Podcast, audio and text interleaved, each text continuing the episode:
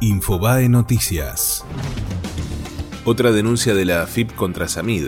El ente recaudador le reclama 36 millones de pesos por evasión agravada en un frigorífico. Se trataría de una maniobra de omisión de declaración de compras durante 2016. Del reclamo total, 26 millones de pesos corresponden a ganancias y 10 millones en concepto de IVA. La guerra del plazo fijo. Los bancos públicos ya pagan hasta 56% para captar depósitos de clientes de otras entidades. El objetivo del Banco Central es fomentar una mayor competencia entre bancos para que suban las tasas de los depósitos.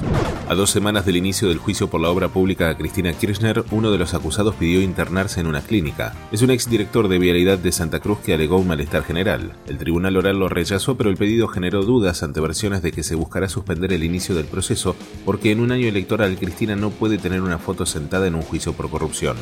Comienza hoy el juicio a Carlos Tejeldín por el atentado a la AMIA. Está acusado de acondicionar y entregar la camioneta que explotó en la sede de la Mutual Judía. Por este hecho ya estuvo en un juicio oral pero fue anulado por su acusación falsa a oficiales de la policía bonaerense.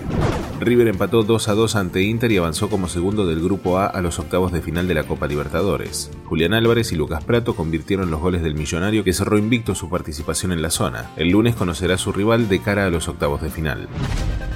Fue Infobae Noticias.